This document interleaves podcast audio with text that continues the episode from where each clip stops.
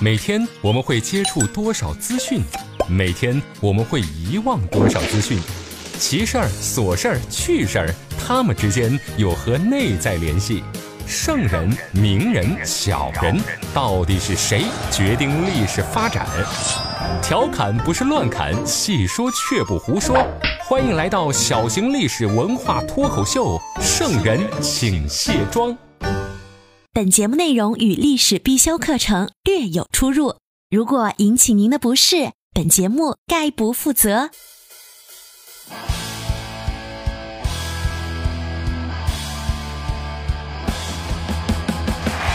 各位好，这里是长沙新闻广播，您现在收听到的是《圣人请卸妆》，我是刘佳。这两天呀，我终于明白了一个词儿。什么叫度日如年？这句话是微信好友暗夜发给我的。他还说呀：“嘉哥，周末听不了你的节目，我晚上都睡不着觉，宝宝心里好苦啊，求更新。”其实听到他这样的话呀，我的心里是老感动了。你说，在如今这个互联网的时代，这种的优质粉丝你哪里找？就在此时，他又发来了一条信息。嘉哥，我和我女朋友睡觉前呀，都喜欢听你的节目。我和我女朋友睡觉前呀，我和我女朋友睡觉前呀。原来你是伪装起来给我发狗粮的。今天跟大家聊的卸妆古人呀，也是一位伪装到人格分裂的高人。他特别会装穷，其实家里呢好几套房子。他是谁呢？年少费力寒窗读，阔别官场卖画苦。名利皆是殊途路啊！装得太深，你真酷。大清朝最会装穷的文人到底是谁？他做了什么事儿被列入扬州八怪？他为人市侩功利，居然还人格分裂，口口声声说不爱钱，为啥又制定了收费标准？今天的圣人请卸妆，跟大伙儿聊聊。清朝文学圈的影帝郑板桥。最近啊，我发现了娱乐圈有一个非常奇怪的现象，就是只要哪个明星爆出来家产有多少多少的新闻，买了什么豪宅啊，名下几个上市公司上市什么的，过不了多久就得出乱子啊。这个呢，那就应了我们老家的一句方言：“人长抹好丝，狗长矮转头。”说呀，就是人不能太高调，你要低调。这方面呢，我们清朝德艺双馨、忧国忧民的主旋律老艺术家郑燮郑板桥就做得很好，出了名的会装穷啊。他写的各种诗文集呀、书呀，都是在记录自己的高尚品格，就跟小时候那老师给你写的评语一样。刘佳同学，你是一个非常优秀的小朋友，热爱劳动。关心班集体，积极帮助其他同学。嗯，你看，巧妙避开了考试成绩差的问题。郑板桥呀，他在学习这方面学的是挺好的，可是考试呀总是差点意思。他是康熙年间的秀才，雍正十年的举人，乾隆年间的进士。哎呀妈，这学上的真是没贼了！你活活拖垮了两位皇帝呀！可是他从小呢。真的是太苦了。话说，在康熙三十二年，就是公元一六九三年的十一月二十二号凌晨十二点左右，郑板桥出生了。作为一名天秤座的大男孩，优点呢就是特别会照顾别人的感受。但是老天爷呀，那一点都没照顾他的感受。郑板桥刚出生的时候，家里穷啊，都揭不开锅了，吃穿那都是大问题。三岁的时候。生母汪氏去世了，十四岁的时候呢，继母郑夫人也去世了。幸好他的乳娘费氏是一位善良、勤劳、淳朴的劳动妇女，给了郑板桥细心周到的照顾和无微不至的关怀，成了郑板桥生活和感情上的重要支柱。板桥呢，从小就埋头苦读，发奋图强。二十岁的时候考取了秀才，二十三岁。娶了老婆徐氏。可是没过几年，眼瞅着三十出头的郑板桥呀，他自己也发愁。你看啊，他功名未成，家里呀是一贫如洗，慈父也去世了，家中还有两个女儿、一个儿子和一个老婆，一家五口就等着你吃饭呢。没办法，当个乡村老师不挣钱，那郑板桥呀就跑到了当时的扬州卖画为生。但他嘴上呀是这样说的。哎呀，我板桥呀，就是这样的风雅人士，画画就是我的梦想。来扬州呀，就是为了做我喜欢做的事儿。那其实呢，就是穷的没办法了。但是就在他来扬州卖画的十年间，又发生了一个大悲剧，他和徐夫人所生的唯一的儿子去世了。都到这个年纪了，郑板桥的人生啊，真是进入了四大皆空的。悲惨境地，他努力地仰起头，四十五度斜望天空，为的，就是不让自己的泪水划过。男人嘛，再苦，日子还得接着过呀。生活上的不如意没打倒他，理所应当呀，就迎来了事业上的好运。在康乾盛世这样的大环境下呀，当时的很多诗人艺术家呢，都是歌颂，啊，说我们的皇上好厉害呀，我们的老百姓日子过得不得不得了。可是郑板桥他的艺术作品呢，都是直接反映了穷苦广大老百姓的艰苦生活。正是由于自己少年成长经历对于底层百姓的关注，让他呀得到了社会上的认可。哪怕他的诗最多也就是个二流水平，可是还是受到了很多的欢迎。他的选题方向很讨喜。这就跟咱们考试写作文一样啊，以坚强为题写一篇作文，你咔咔咔咔咔洋洋洒洒一篇诗歌交上去，回头一看，哎呀妈，零分啊！仔细一瞅，题材要求诗歌除外。很多方面呀，努力的方向比努力本身那更加重要。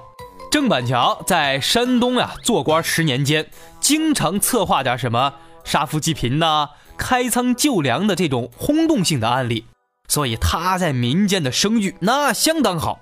就比如在乾隆十一年，郑板桥呢从范县调到了潍县当官。这一年呀，山东发生了大饥荒，那老百姓饿的呀都快把树皮啃完了。这个潍县呐，本来是一个生活条件比较好的地方，发展的也不错，可就是因为连年灾荒倒了霉呀，所以救灾。成了郑板桥主持潍县政事的一项重要任务，他就主张开仓放粮给老百姓吃的，又盖了一所难民工程，专门召集远近的饥民呀来这吃饭，顺道帮他们解决就业问题。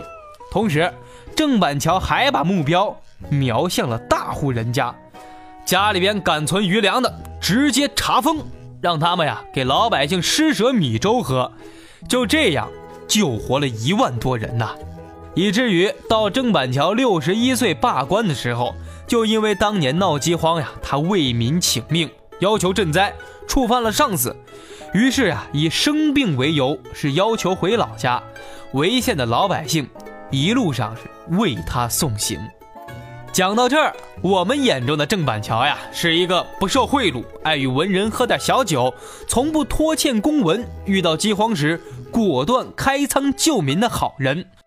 同时，他还是一个有才华、关心百姓、爱民如子、平易近人、受民爱戴、敢于责任、清正廉明、才识渊博、谦虚处理公务、果断的好官儿。如果这些你全信了，不好意思。请出门左转，把我们圣人请卸妆原来的节目温习一遍。接下来该给郑板桥卸妆了。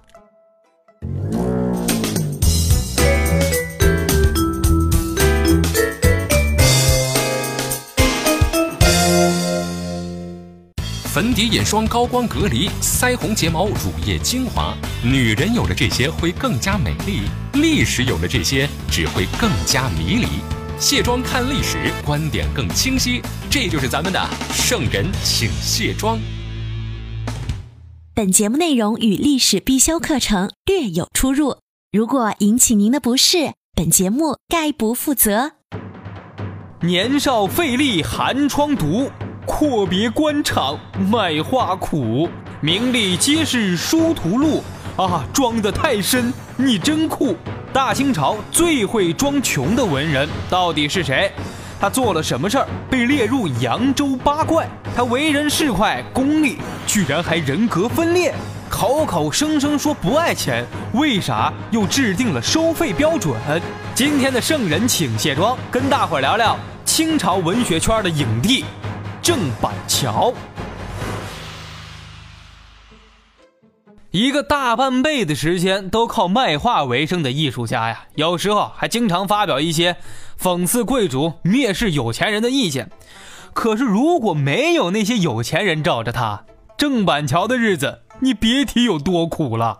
古时候呀，还真不像咱们现在。你说你有钱，你买个超跑，整个大金链子，七七八八的奢侈品整一大堆，再带个网红坐在车里呀，来张自拍照，标题就起个。哎呀，今天的天气，哼，好好啊！古人有钱，他也想炫呐，但是没这些七里八里的，咋整呢？搞艺术品。古时候的有钱人呀，往往会用这些名贵的书画来衬托自己的气质，要跟那些普通老百姓啊拉开点差距嘛。所以当时很多的艺术家呀，其实都是被有钱人养在家里。我给你钱，你就负责给我画画。画什么有格调，你就给我整什么。然后呀，请来一大堆的朋友在家里参观，说：“嘿嘿，鄙人不才，那家里挂的什么梅兰竹菊这种画啊，没办法，世上也只有这种画才能体现出我高贵的品格。”呃，郑板桥呀，一开始他非常抵触这些人。你们怎么好意思称自己为艺术家呢？我们搞艺术的岂能为三斗米折腰？他一开始呀，和所有的传统知识分子一样，志向远大，学习就是为了当官希望有朝一日踏入仕途，为国家尽心尽力。可是我们的郑板桥一直没考上，可能是他的实力有限，也可能呀，这运气忒差了。为了养家糊口，离开了江苏兴化老家，跑到了大都市扬州寻找发展机会。当时的扬州呀，就跟咱们现在的北上广深这些一线大城市一样，全国怀揣梦想的年轻人都想往这个地方跑，都希望啊有朝一日能攒个大几十万，先买一套大房小房子。郑板桥也不例外。摆在他面前只有三条路可以选：要么你被有钱人养在家里呀，帮别人画画，这个他不喜欢；要么去学校当个老师，这条也不行，他毕竟是从学校辞职跑出来的；还有就是呀，多认识点有钱人，混圈子。可惜咱们的板桥呀，一没有背景，二呢不是名校毕业，三他还长得丑。只好呀，寄宿在天宁寺里边吐槽吐槽喽。可是有一次机缘巧合，他认识了混得不错的同乡宫廷画师李善和著名画家金农。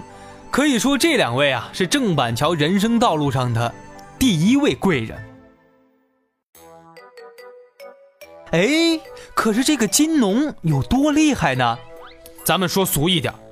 二零零九年，金农的一套作品《花果册》在杭州的拍卖会上呀，拍出了三千九百七十六万的价格。我的天哪，创下了西冷拍卖会最高的成交记录。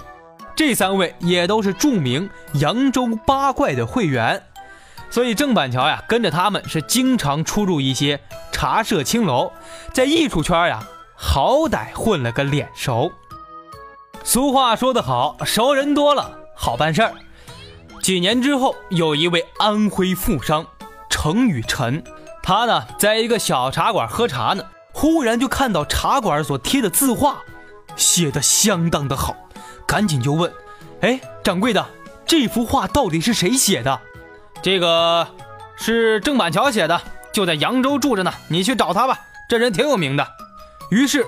程雨辰二话不说，赶紧跑到扬州，找到了当时穷的不行的郑板桥啊，拉住他的手就说：“板桥，我找你找的好苦啊！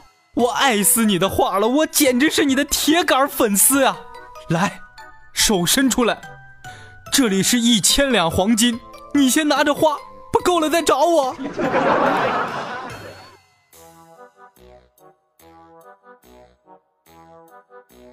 为啥这段我要停几秒才说话呢？亲们，你们口口声声说爱我，你动动手，微信上给点红包呗。能不能学学人家程雨辰啊，帮偶像完成他的小目标？眼瞅今年还有一个来月，我离我的小目标还差九千九百九十多万呢。千两黄金呀，对当时的郑板桥是个啥概念？他当时画一幅画啊，才赚人家五两碎银子。按照这种方式，他想在扬州买套房，得向天再借五百年呐。可是这会儿的郑板桥呀，运气太好了，就碰到了这么一个特别喜欢他的大财主，发了这笔横财，还画什么画呀？好好学习，精心备考，老子要当官儿。终于在四十四岁的年纪。考取了进士，这会儿的郑板桥呀，仰天长望。老天呐，前半辈子我吃了这么多的苦，这下我怎么着也能混个一官半职了吧？不行，你没关系。考上进士的郑板桥呀，等了好久都没有等到当官的通知。既然这样，只好自己想想办法了。他呀是可劲儿的夸当时的高官，写了大笔谄媚的作品。